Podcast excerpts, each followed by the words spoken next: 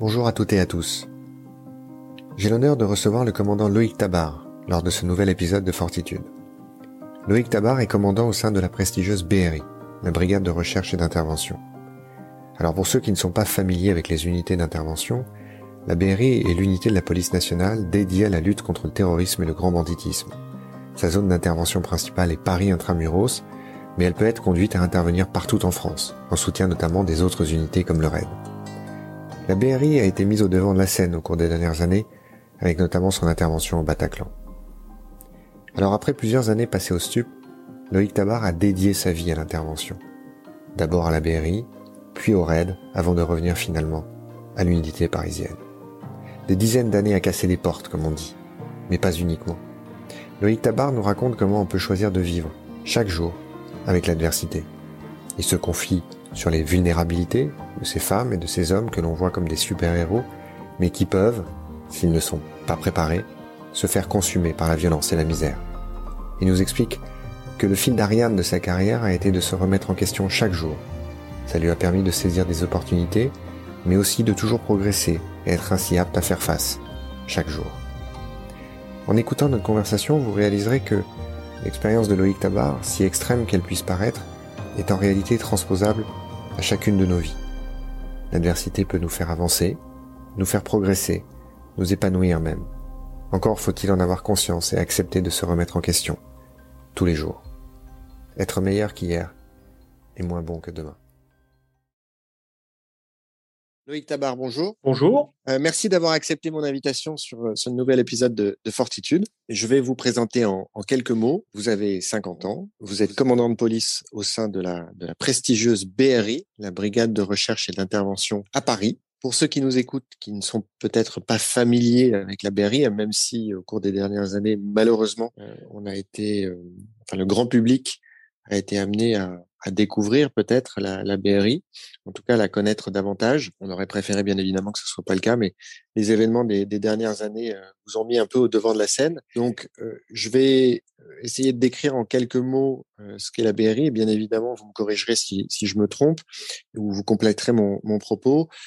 donc, en fait, la, la, BRI est une institution assez ancienne de la police, hein, puisque de mémoire, je crois que ça a été créé dans les années 60. Euh, à l'origine, donc c'est une un groupe de, de, police judiciaire qui était spécialisé pour euh, appréhender euh, les braqueurs de banques ou les gangs. et d'ailleurs, c'était il y avait une appellation, hein, je crois que c'était la brigade anti-gang même d'ailleurs à l'époque. Et puis au fil des années, notamment à la suite des, des fameux attentats de Munich en, en 72, euh, attentats au cours desquels des terroristes avaient pris en otage des euh, sportifs euh, israéliens et la police allemande était intervenue, ça avait été un fiasco total. L'ensemble des, pays occidentaux avaient alors, à la suite de ces, événements, décidé de créer des unités spécialisées. bah, dans le prolongement donc de, de ces événements-là, la BRI a connu une certaine, alors est-ce que je pourrais dire a connu une certaine mue puisque au-delà de ces missions de police judiciaire, de d'appréhension des gangs, des braqueurs de banques, etc., qu'elle continue à faire bien évidemment, elle s'est aussi spécialisée dans l'antiterrorisme, puisque aujourd'hui elle intervient notamment sur sur ces missions-là, et son champ d'action territorial, c'est Paris, intramuros, même si elle peut être amenée euh, aujourd'hui à intervenir euh, dans d'autres zones en France en appui notamment des autres unités d'intervention. Est-ce que j'ai fait un bon résumé ou est-ce qu'il y a des choses que j'ai euh, oubliées ou peut-être des choses sur lesquelles je, je, me suis trompé? Tout à fait, Nicolas, vous avez été complet. Vous avez donné toutes les dates dans, dans, dans l'ordre et, et, en marquant bien l'évolution de judiciaire à judiciaire avec de l'intervention. Et aujourd'hui, tel que nous sommes organisés avec nos camarades du GIGN et du RAID, nous sommes euh, le niveau euh, ultime de l'intervention en France. Sur votre parcours plus personnel. Donc, vous avez grandi en, en Bretagne, euh, vous avez commencé vos études supérieures par le droit, vous avez fait deux années de droit avant de vous intéresser à la police. vous avez alors présenté le concours d'inspecteur de police en même temps que vous faisiez vos études de droit à Paris. Là, il y a une interruption puisque vous rejoignez l'armée, vous faites vos services militaires au sein des fusiliers marins. Par la suite, continuez votre parcours et vous choisissez la police judiciaire que vous intégrez à l'âge de 23 ans. Et puis là, rapidement, vous intégrez la fameuse brigade des stupes. Donc pendant six ans, vous vous consacrez à, ça. Donc j'imagine que c'est six années qui étaient assez intenses. Euh, vous, vous êtes, vous, vous, êtes donc au stup pendant, pendant de nombreuses années. Et ce que vous m'expliquez, c'est que vous étiez amené à, à croiser assez souvent euh, les gars de la BRI, puisque vous étiez pas très loin vos locaux étaient, pas très loin. Et bah, à force de les voir comme ça tous les matins, ça a commencé à susciter un peu votre, votre c'est même pas que votre curiosité, c'est carrément votre, votre intérêt. Et racontez-nous un petit peu comment tout ça s'est installé chez vous et comment vous avez franchi le pas. Alors, vous avez raison. En fait, je les, je les croisais. C'était généralement à l'heure du laitier, quand moi, dans ma première partie de, de vie au stup, je finissais et qu'eux, ils commençaient. Après, euh, on a toujours euh, des, liens. En fait, on se rend compte que avec deux ou trois personnes, on, sait que par euh, géographie, par amitié, par centre d'intérêt, comme la moto ou le sport ou le tir ou quelque chose qui va nous relier à eux. Donc, autour d'un café, on commence la discussion. Moi, j'ai aussi la chance un de mes petits camarades de promo a été recruté chez eux. Donc euh, forcément, on va voir le copain pour discuter, pour boire le café. Ça, ça crée des liens. Et encore une fois, les centres d'intérêt, euh, le fait que moi euh, aussi, j'étais dans un, dans un service et dans un groupe qui avait bonne presse. Et un jour, j'ai passé le pas. Donc j'ai postulé pour aller chez eux. Alors comment ça se passait à l'époque pour intégrer la BRI Alors donc une fois l'acte de candidature était qui était émis, on était reçu et donc c'était assez impressionnant. Vous étiez reçu par le patron de la mairie et quelques, quelques anciens. Euh, on vous bombardait de questions pour savoir euh, pourquoi, ou qui. Euh, on vous posait des choses qui, enfin, des questions qui vous paraissaient étonnantes, parfois qui, dans le but de vous déstabiliser. Lorsqu'on estimait que vous aviez un certain potentiel, on vous permettait de venir quelques, quelques semaines, à l'époque c'était trois, au sein de la BRI pour pour un, ce qu'on appelait un stage. Et à l'époque, euh, effectivement, durant ce stage, bah, il y avait tout un tas de passages d'épreuves. Alors, pas très formels comme c'est maintenant, puisque nous, c'est très cadré, très sérieux. À l'époque, c'était, bah, tiens, on va tirer, tu viens tirer avec nous. Et bien sûr, tout le monde regardait comment on le faisait. Et c'était ça, c'était le, le un, moyen de voir si on se correspondait. C'est-à-dire si moi, je leur correspondais et si eux aussi me correspondaient, parce que c'était étonnant, c'était à deux, deux bureaux des stupes, mais c'était des gens très différents. Et ça, c'était un mot euh, que, que moi j'affectionne. Est-ce qu'on se correspond C'est-à-dire personne ne doit être perdant. Et là, je crois qu'ils ont fait leur choix rapidement pour me dire c'est bon, euh, on, on, te prend dès qu'il y a de la place. Et là, bah, il fallait qu'une place se libère parce qu'à l'époque, euh, les places étaient très chères. Donc j'ai attendu quelques temps qu'une place se libère. Donc là, on est en 2003. Vous êtes donc vous êtes intégré et là vous intégrez le, le groupe Effraction. Alors le groupe Effraction, pour ceux qui nous écoutent, euh, concrètement, je vais parler peut-être de manière un petit peu triviale, mais c'est ceux qui pètent les portes. Tout à fait, oui. Je suis rentré dans, dans un des groupes, j'ai été euh, admis dans un des groupes et immédiatement on m'a proposé cette spécialité-là qui était euh, partagée avec un certain nombre d'entre eux. Et moi, vraiment naturellement, profondément, c'était quelque chose qui m'avait toujours plu. D'abord parce que j'en avais fait un tout petit peu à la brigade des stupéfiants parce qu'il fallait aussi rentrer de vive force de temps en temps, ce qui nous impactait, nous obligeait à casser des portes. Et j'avais, euh, je dois l'avouer, cette euh, faiblesse-là, j'aimais bien casser des portes. Donc je l'ai fait. Je plaide coupable. Alors bon, on, plaisante et on, bien évidemment très réducteur de parler de, casser les portes, même si effectivement le groupe Effraction, c'est c'est un groupe qui, par, par définition, euh, rentre euh, dans les appartements, dans les maisons, dans les sites en premier. Et alors, je voudrais justement qu'on s'arrête un peu là-dessus parce que euh, c'est quelque chose qui m'a toujours fasciné du point de vue de la psychologie des, des opérateurs, parce qu'on peut parler d'être en première ligne, on peut parler d'avoir un, un, métier d'action, un métier risqué, etc. Mais faire partie d'un groupe d'effraction, donc d'être parmi les premiers hommes euh, qui, qui rentre dans un site, dans un lieu où on sait qu'il y a une véritable menace, puisque par définition, si on envoie la BRI et que la BRI envoie son groupe d'effraction, c'est par définition, il y a une menace qui est, qui est, très réelle, qui est très présente. Comment on s'arme psychologiquement pour euh, pour faire partie de ce groupe-là, pour faire partie des premiers? Est-ce qu'on est toujours armé psychologiquement à chaque moment? Est-ce qu'on a des faiblesses? Est-ce qu'on prend un, pas de recul, un pas de retrait et on dit bah non aujourd'hui je le sens pas, j'y vais pas parce que voilà être face à une porte, l'ouvrir en sachant pertinemment que derrière il y a une menace et que cette menace elle est mortelle.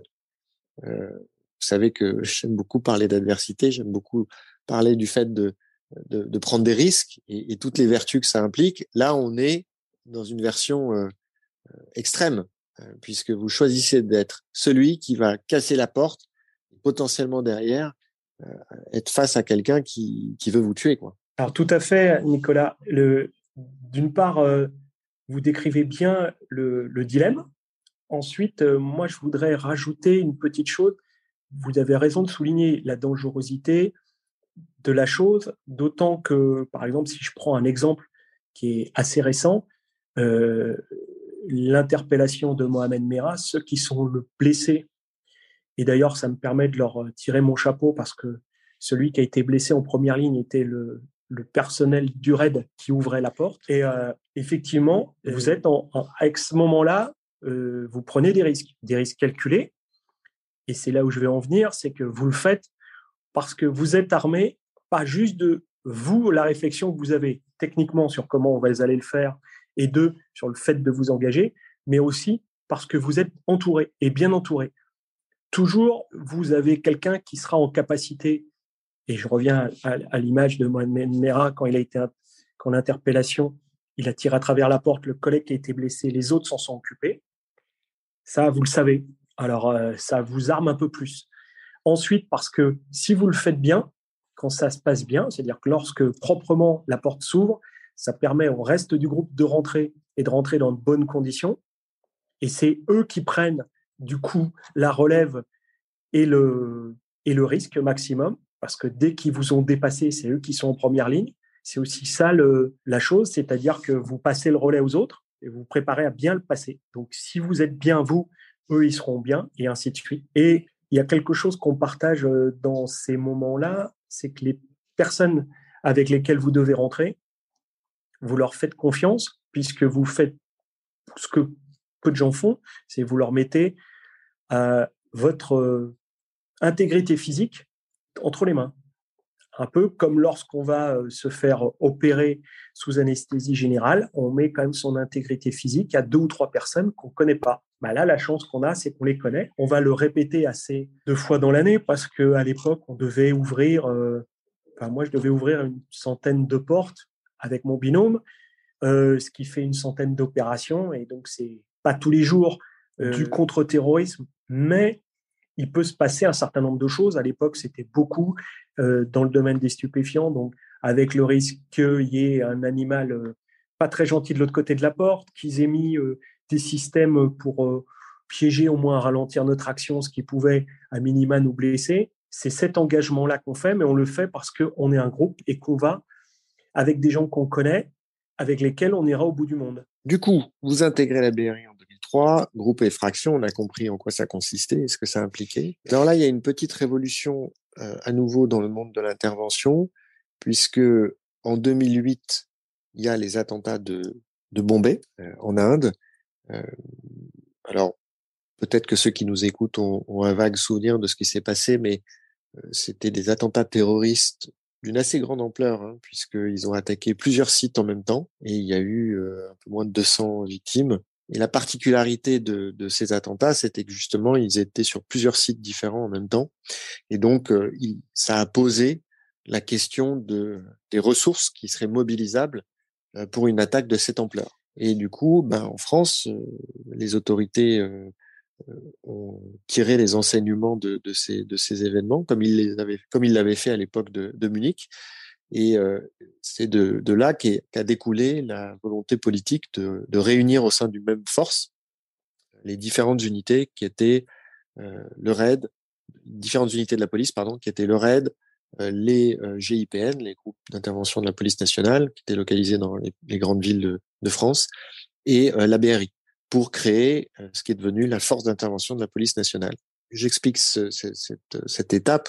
Euh, pourquoi? Parce que du coup, bah forcément, vous avez été amené à vous rapprocher de, encore plus de vos camarades du RAID ben pour mettre en commun, enfin partager vos expériences, vos techniques et autres. Et c'est là qu'on vous a proposé de devenir transfuge et de rejoindre le RAID, ce qui, je crois, vous allez me dire si je me trompe, n'était jamais arrivé. Alors, à la création du, du RAID, effectivement, il y avait eu des, des, collègues de la BRI qui étaient partis pour fonder le RAID, mais cette nouvelle option, oui, effectivement, depuis lors, ça n'avait pas eu vraiment lieu. Ce transfert, il, est intéressant à plus d'un titre parce que comme vous le savez, moi, je m'intéresse beaucoup au parcours de mes invités pour mettre en relief un certain nombre de choses. Hein.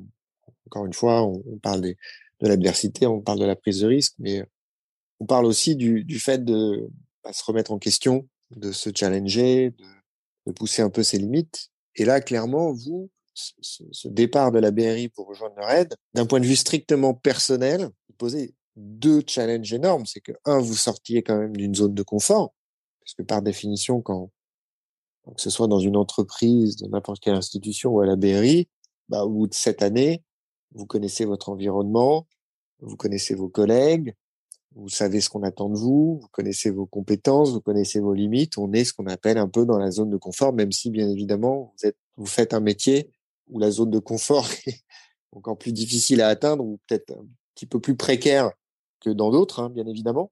En tout cas, voilà, vous étiez quand même dans un univers familier que vous connaissiez, etc. Et là, vous décidez de partir dans une autre unité et par définition de sortir de votre zone de confort parce que déjà géographiquement vous n'êtes plus au même endroit, vous n'avez plus les mêmes collègues. Donc ça, ça demande quand même un, certain courage personnel et ça interroge. Et puis surtout, l'autre aspect, c'est que là aussi, c'est toujours compliqué quand on change d'entreprise. Moi, je l'ai vécu. Hein, j'ai changé de cabinet d'avocat. Voilà, on a de nouveaux euh, collègues, de nouveaux associés, etc. Et il faut se, remettre en question et, et, on est accueilli plus ou moins positivement, avec bienveillance ou autre. Là, on parle quand même d'unité d'intervention. Ce que je veux dire par là, c'est que, de mon point de vue, une unité d'intervention, c'est un groupe où il y a que des mâles alpha. je veux pas caricaturer, mais voilà, le mal alpha, c'est tout ce que ça veut dire. Hein. C'est-à-dire que c'est des gens qui ont un esprit de, de compétition qui est quand même assez euh, assez développé, des gens qui ont l'habitude d'être sous pression, qui ont l'habitude de se dépasser, et surtout où il y a un esprit de corps qui est très très fort. Et vous l'expliquez tout à l'heure. Il y a une cohésion de groupe. Et vous, vous arrivez de l'extérieur, au milieu de ce groupe de mal alpha qui a l'habitude de travailler ensemble et ça, bien évidemment, vous le saviez. En rejoignant le RAID, vous saviez que vous, arriviez dans une équipe extrêmement soudée, vous veniez de l'extérieur et que même si, bien évidemment, vous êtes policier vous aussi, que par définition, votre parcours et votre réputation vous précédaient, ce que, tout ça m'inspire, c'est waouh, il y en a plus d'un parmi les auditeurs qui ont connu ça en changeant de carrière, en, en prenant des virages et autres. Euh, je pense que vous, vous pouvez témoigner de ce qui a pu se passer dans votre tête et j'imagine que vous avez peut-être eu un certain nombre de, jours ou de soirées où vous êtes dit non mais pourquoi je me complique la vie là? Pourquoi je resterai pas à la BRI tranquillement? Est-ce que vous pouvez nous raconter un petit peu ce qui ce qui vous est passé par la tête et, comment qu'est-ce qui vous a motivé pour euh, là aussi affronter ces challenges qui, sont loin d'être anodins quand même? Alors vous avez, raison Nicolas, il y a effectivement cette euh, je me rappelle bien de cette période et c'était beaucoup de questions.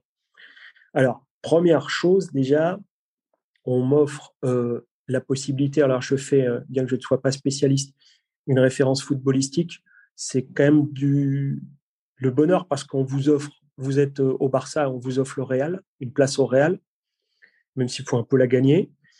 Et de la même façon, effectivement, vous savez que vous allez retomber face à, à ces camarades qui n'ont pas forcément besoin de vous, au départ. Donc, il va falloir se refaire sa, place. Moi, il y avait un, deuxième euh, élément euh, que je devais prendre en compte, c'est que je ne serais plus en première ligne. Ça, c'était aussi quelque chose qu'il fallait que j'intègre. Et euh, d'ailleurs, ça très rapidement, c'est venu à mon esprit parce que sur deux ou trois opérations, je l'ai touché du doigt, c'est-à-dire dire aux autres, les voir passer, les voir intervenir, s'inquiéter pour pour eux, alors que ça m'était jamais arrivé, parce que c'est pas que je m'inquiétais pas, c'est que la force de la première ligne, c'est que bon, on sait pourquoi on vient, donc on, continue à avancer.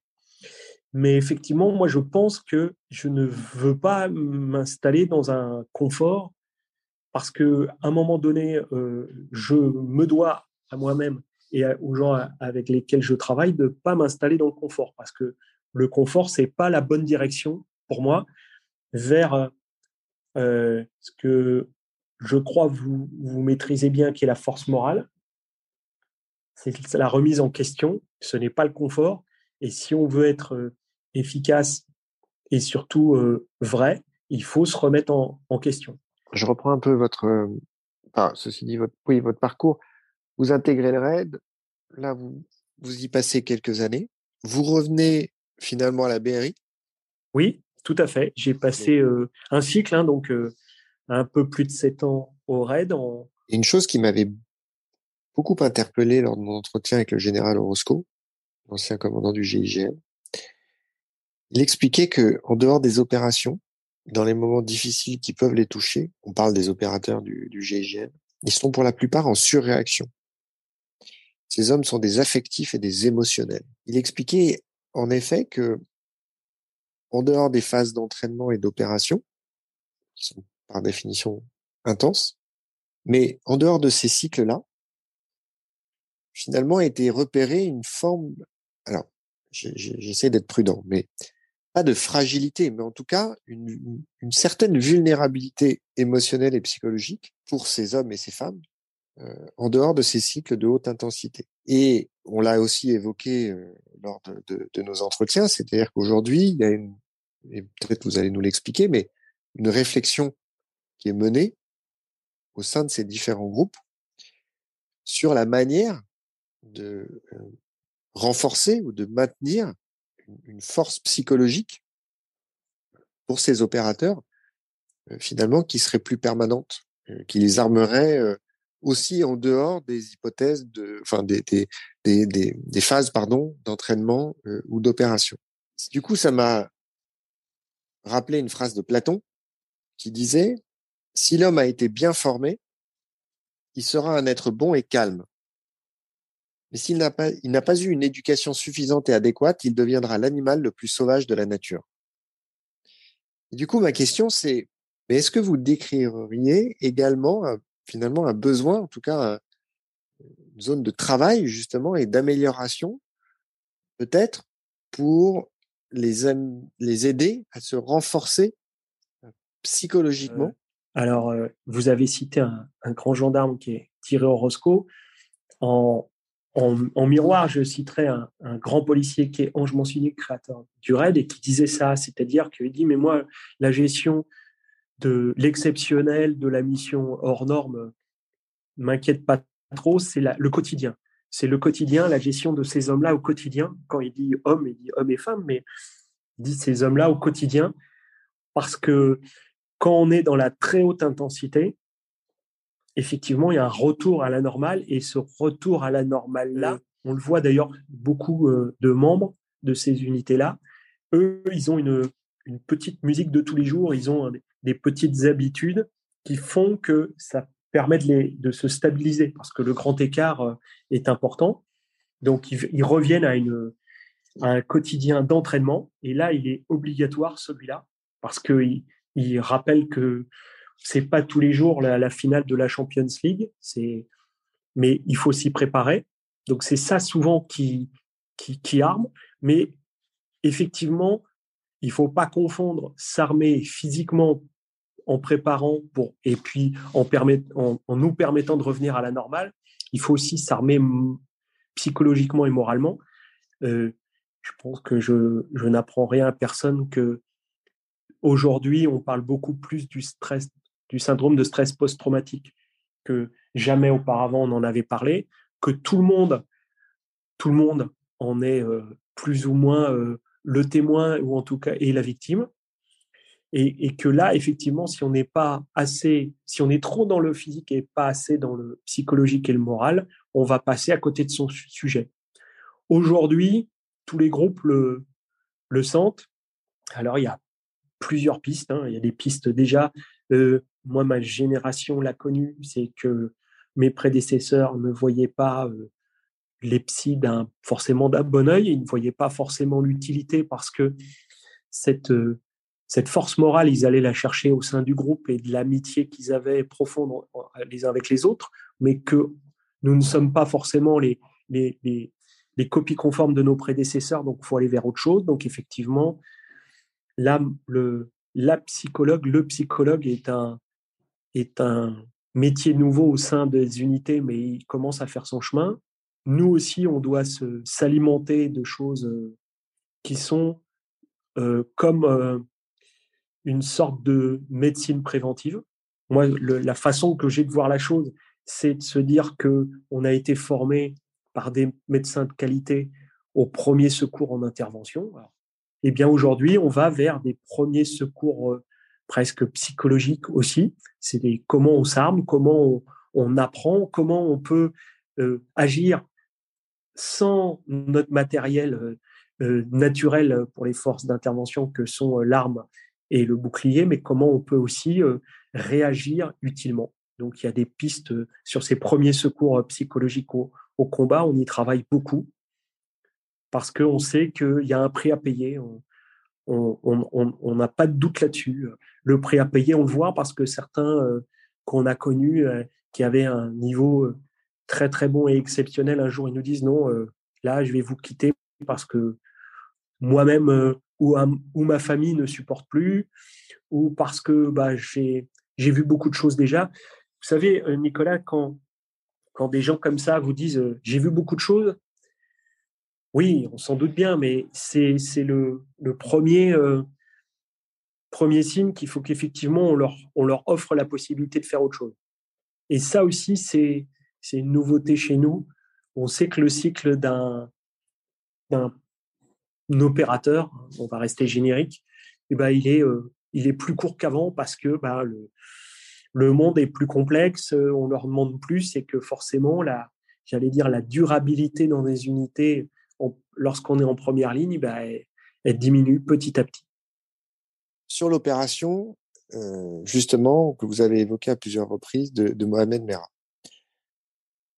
Donc, si j'ai bien compris ce que vous m'aviez expliqué lors de notre premier entretien, donc vous, vous n'étiez pas en première ligne, euh, vous étiez, euh vous pilotiez l'opération, vous faisiez partie des, des officiers qui pilotaient l'opération. Donc, pour parler plus simplement, bah, vous, avez, envoyé les gars au front.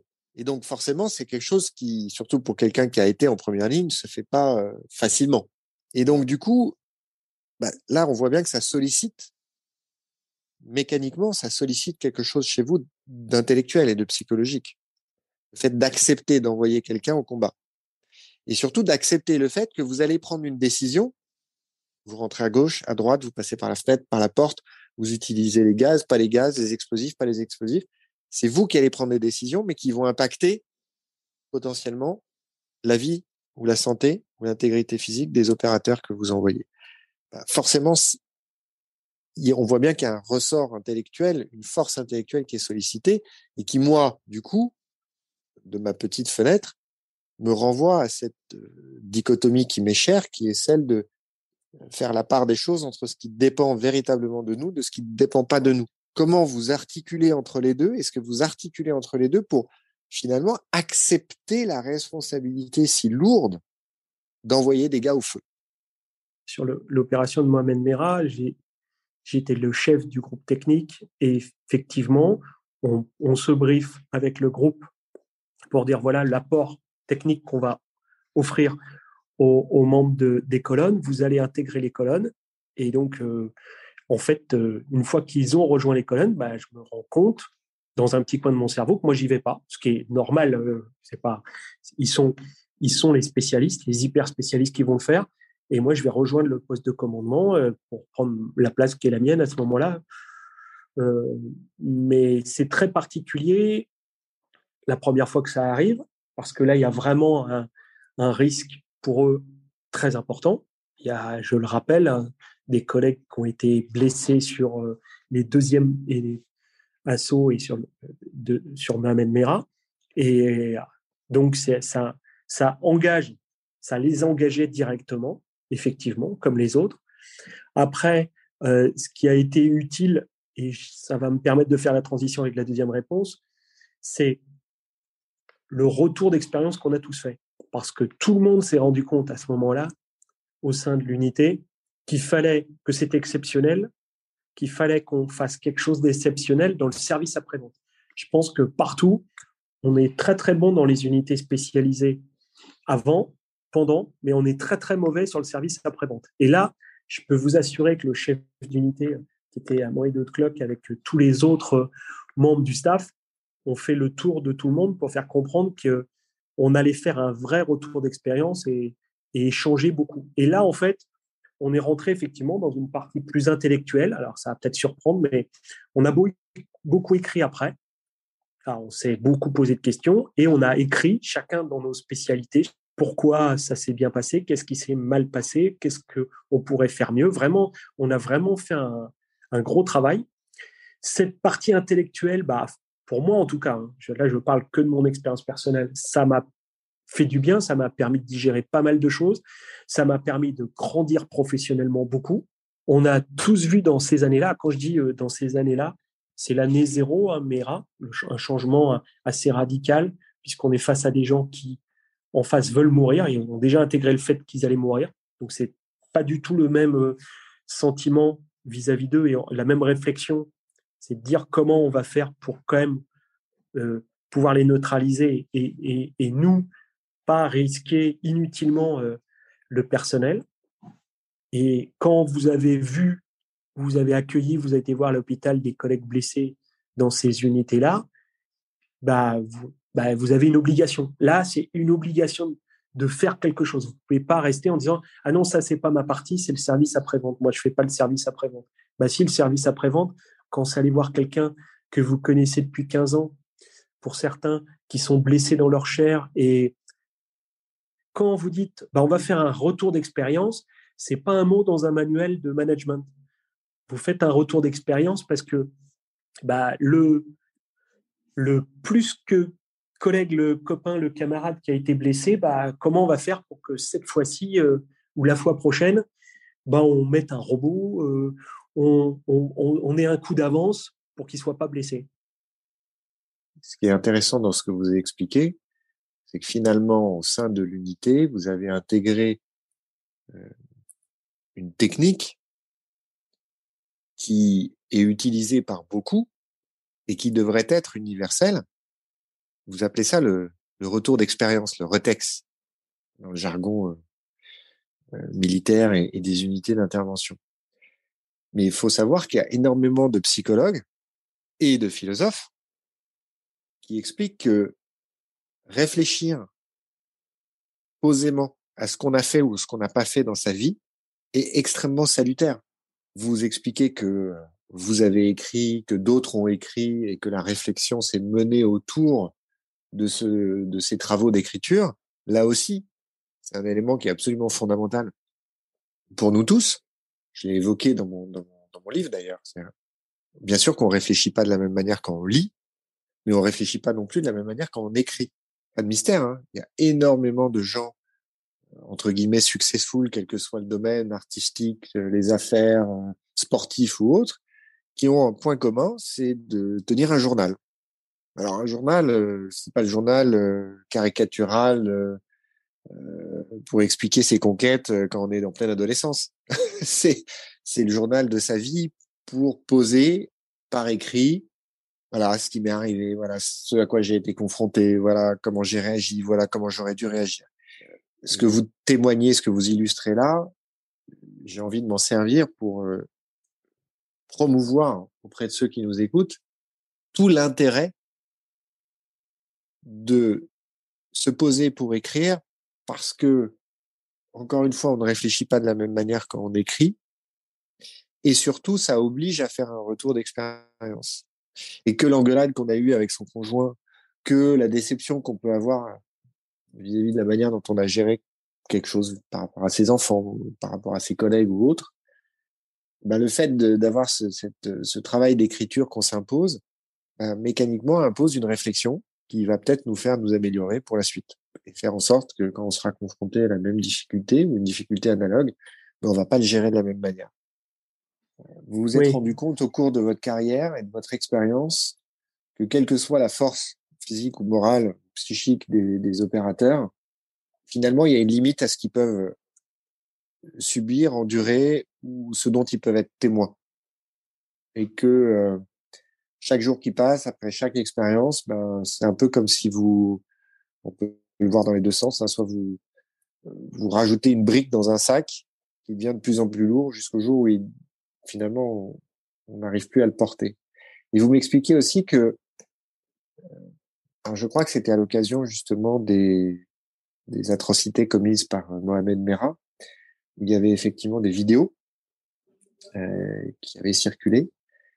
Et la psychologue, euh, vous avez un peu tous tiré les oreilles parce que vous aviez cherché à voir ou vous vouliez voir pour les besoins de votre préparation de l'enquête, j'en sais rien, c'est vous qui allez nous le dire, mais en tout cas, ça lui avait donné l'occasion de vous dire, mais attendez les gars, inutile de s'exposer euh, à de la violence qui va vous heurter psychologiquement parce que euh, bah, petit à petit, cette euh, violence-là et ces, ces à-coups psychologiques, ça va vous consumer. Oui, je trouve ça très intéressant, effectivement, cette, pardon, je trouve ça très intéressant parce qu'on on n'entend pas tellement ça.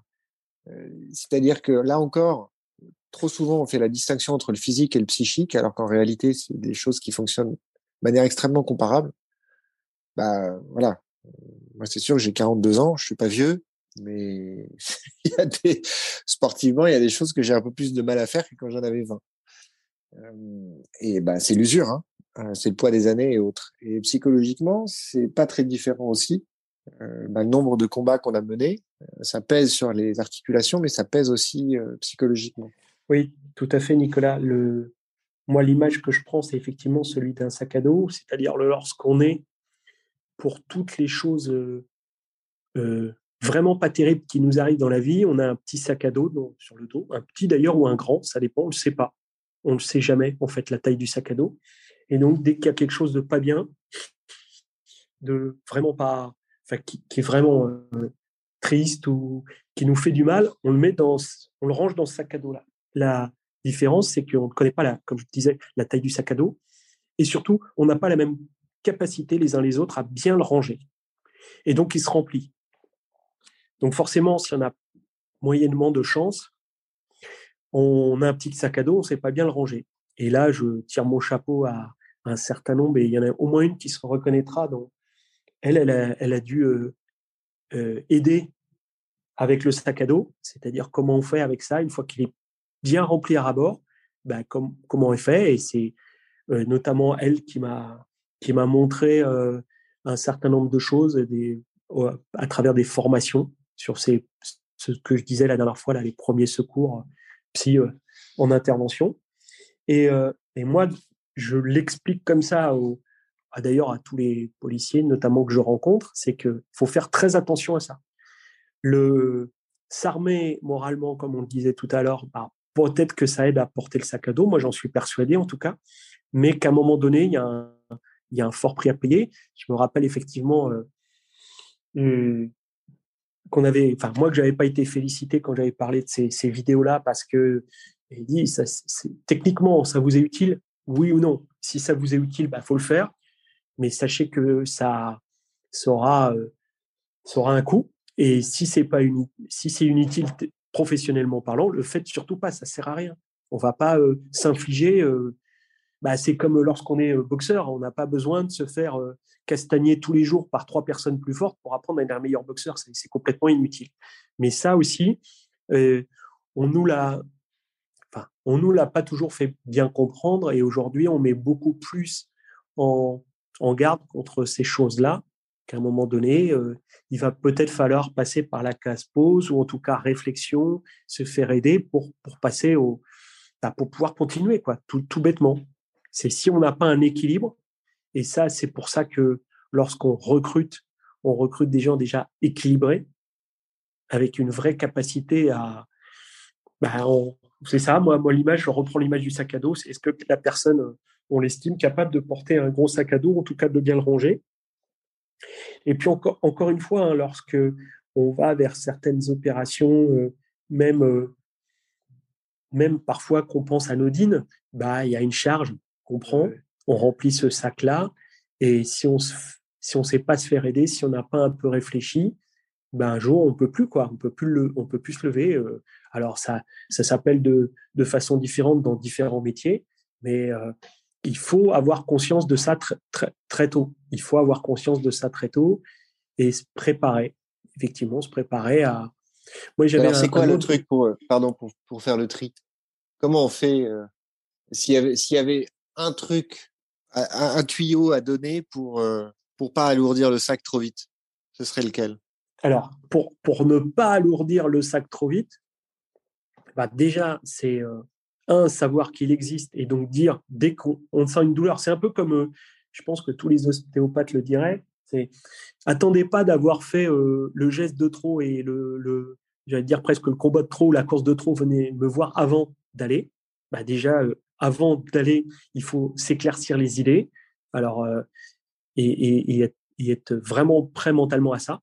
C'est-à-dire que moi, je le dis souvent, on ne se dit pas souvent assez la vérité.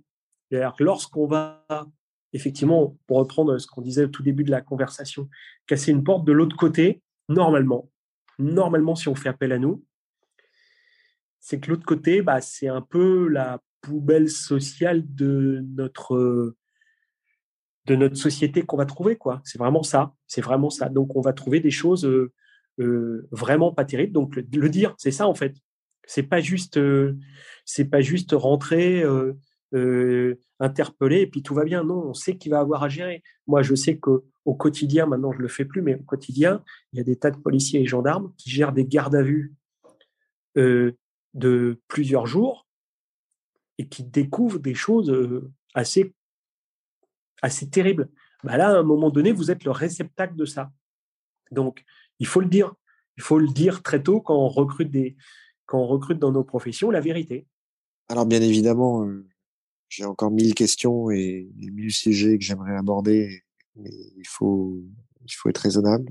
J'aimerais quand même terminer par, euh, par ce sujet-là parce que bah, finalement, il, il est sous-entendu dans beaucoup d'aspects de notre conversation. Hein. Euh, celui de la mort et, et, et, le rapport à la mort. C'est un sujet que pour lequel j'ai consacré un chapitre dans mon livre. Aujourd'hui, j'ai le sentiment que notre approche de la mort, notre vision de la mort, la manière dont on en parle, euh, a bien évidemment beaucoup évolué. Et là, j'ai mis une opinion très personnelle, mais pas forcément dans le bon sens, euh, parce qu'on en a fait quelque chose, euh, c'est pas d'exceptionnel, mais de tabou, ou en tout cas, on a fait de la mort un sujet dont parfois on a l'impression qu'on pourrait le maîtriser qui pourrait être évité, qui pourrait être contrôlé, qui pourrait être cantonné. Et on l'a vu lors de l'épidémie du Covid. Hein. C'est comme si les Français avaient redécouvert la mort et la vulnérabilité par rapport à la nature et, et un virus. Et, et c'est vrai que du coup, dans mon livre, j'ai remis en avant une vision, certes, très archaïque au sens non péjoratif du terme, antique, de la mort, mais par le passé, la mort était vue comme quelque chose qui, qui, faisait une partie intégrante de la vie et qui était même un élément indispensable à la vie et à une vie bonne, à une vie réussie. C'est un moteur. Euh, c'est Sénèque hein, qui disait je t'aime euh, la vie grâce à la mort. Et on le voit aussi la manière dont on parle de la mort ou dont on ne parle pas de la mort avec ses enfants. En tout cas, moi, c'est pas ma façon de d'aborder le sujet. Je pense que c'est pas tabou, qu'il faut en parler et que c'est sain, c'est une bonne chose. Donc, bah, forcément, du coup, j'ai envie de vous interpeller là-dessus, puisque vous êtes un témoin privilégié de, euh, de la manière dont on peut se représenter la mort, de la manière dont on la côtoie, puisque vous vous l'avez côtoyée pendant toutes ces années, sous différentes formes. Et là, euh, quand je pense à vous et à votre parcours, à votre métier, à ce que vous avez vécu, euh, bah, je challenge ça avec justement les enseignements des penseurs antiques et je me pose toujours la question de me dire, mais c'est facile ce qu'il disait, mais est-ce que dans la vraie vie, euh, c'est vraiment le cas? Alors, euh, l'avantage qu'ils ont, la légitimité qu'ils ont, c'est que, encore une fois, eux, à leur époque, euh, ben, les vies et la mort n'étaient pas du tout se présentaient pas du tout dans les mêmes formes qu'aujourd'hui. Hein. L'espérance de vie était plus courte, la vie était plus brutale, plus violente. Donc on peut pas les taxer de d'être confortablement installés quelque part et de, réfléchir et d'énoncer des grands principes sans savoir de quoi ils parlent, mais néanmoins ça interpelle quand même. Et je pense notamment à, ce que disait Cicéron. Il disait celui qui redoute ce qu'il ne peut éviter ignore la sérénité, alors que celui qui ne craint pas la mort, sachant qu'elle est inévitable et de plus qu'elle n'a rien de terrifiant, se garantit une vie heureuse.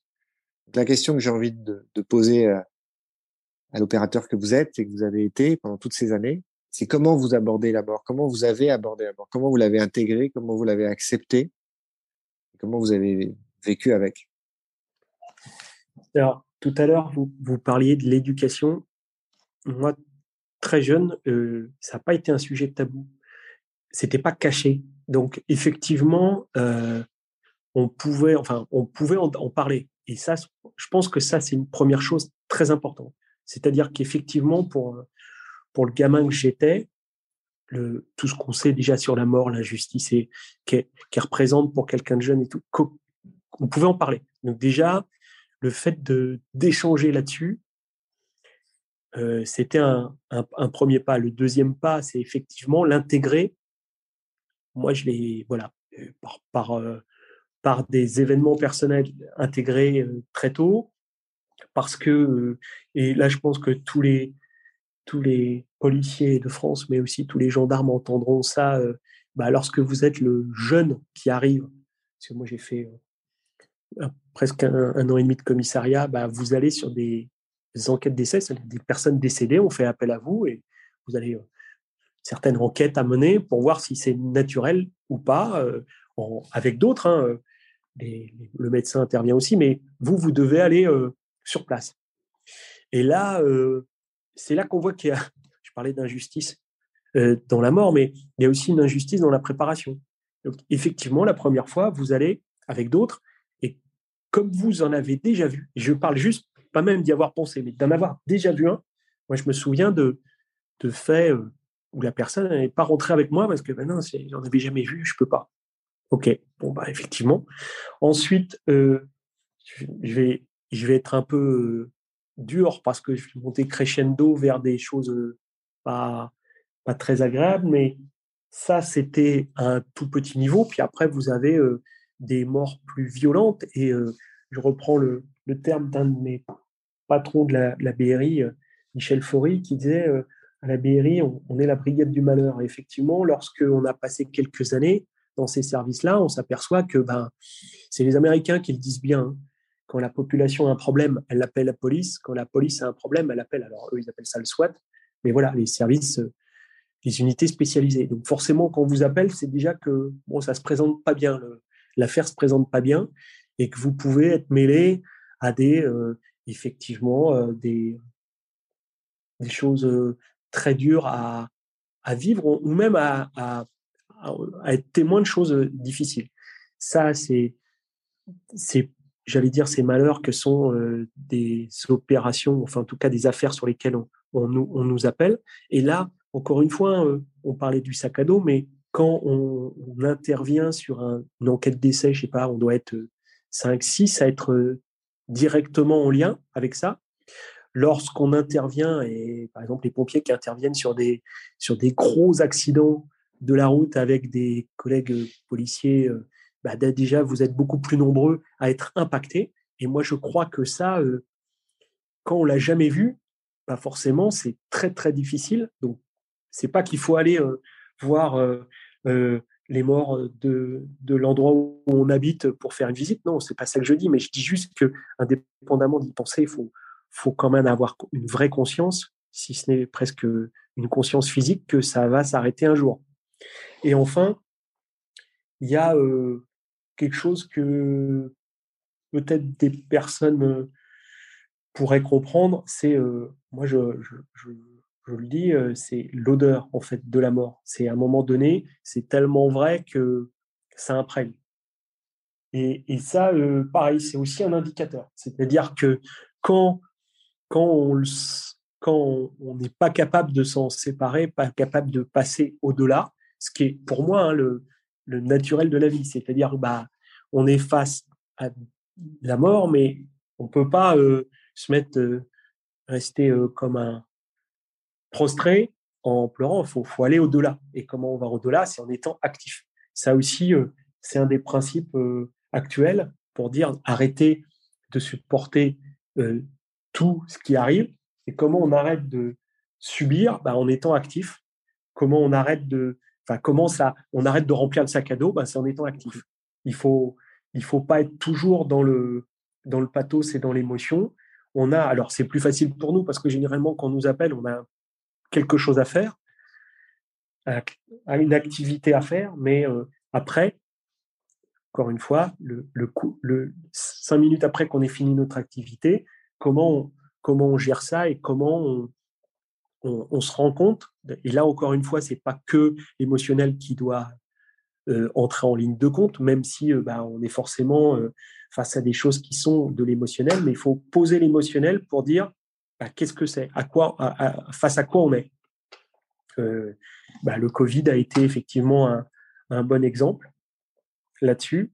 Il faut pas rester dans que l'émotionnel, parce que si on reste que dans l'émotionnel, bah, on va être attiré par le au fond et puis euh, euh, c'est pas vivable.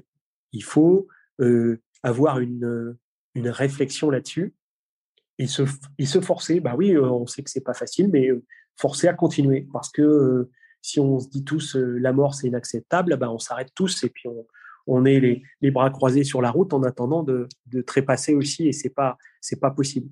Donc il faut bah là avoir cette force morale pour dire je continue, comment je continue et pas en cachant ça. Parce qu'il y a beaucoup de gens aussi, euh, ils jettent un, voile là-dessus et ils passent à autre chose. Non, c'est pas ça. Il faut, euh, il faut euh, s'endurcir, j'allais dire presque, à ça pour, pour pouvoir continuer.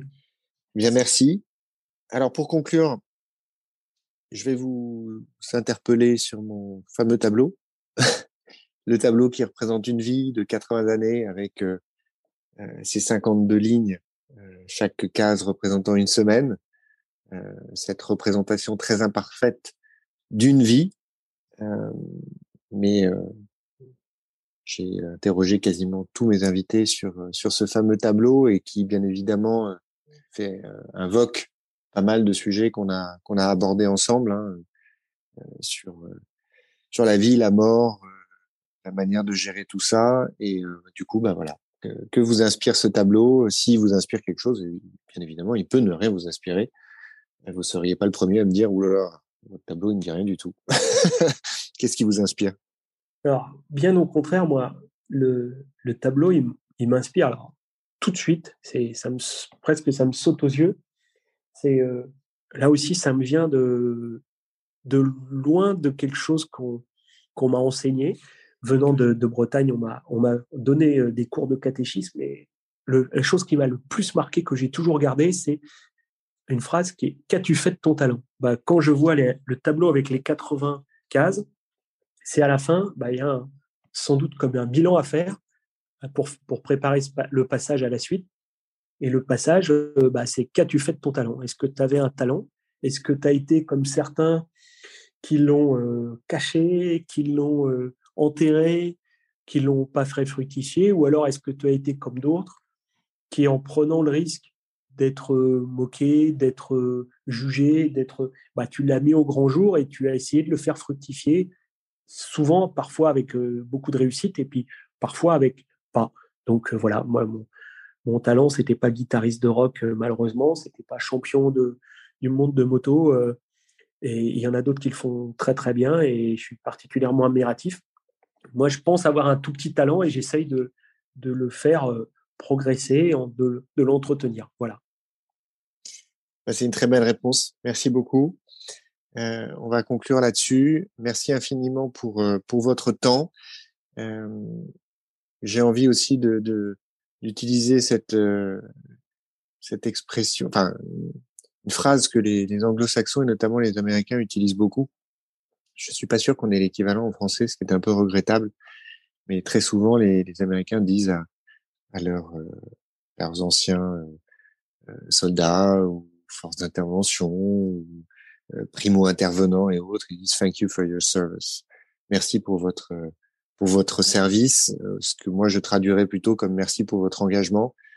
Et bien évidemment, je ben voilà, je tiens à vous remercier pour pour votre engagement, vos sacrifices, à être là en première ligne pour pour nous protéger tous, ce qui n'est pas anodin.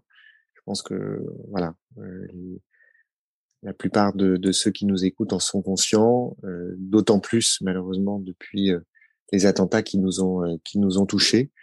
Et voilà, en tout cas, sachez que vous avez mon, mon admiration la plus sincère et, et, je suis extrêmement reconnaissant de, de, de, ce que vous faites et de ce que vous représentez. Merci pour d'avoir accepté mon invitation. Merci beaucoup, Nicolas. Alors, juste une petite, un petit mot. Alors, je, je prends le, remerciement pour moi, un peu, mais beaucoup pour euh, tous les autres qui le font, et notamment pour, euh, ah, j'ai une pensée un peu particulière pour un, pour un jeune policier qui vient de rentrer dans, dans la police, et c'est ça que, que je veux que, que je me permette de dire maintenant, c'est que euh, moi je suis plutôt vers la fin, et il y en a d'autres qui arrivent, et transmettre ce merci pour le service, bah, j'espère que ça va leur donner du, cœur au ventre pour, euh, pour continuer tous les jours. Voilà. Merci beaucoup, Nicolas.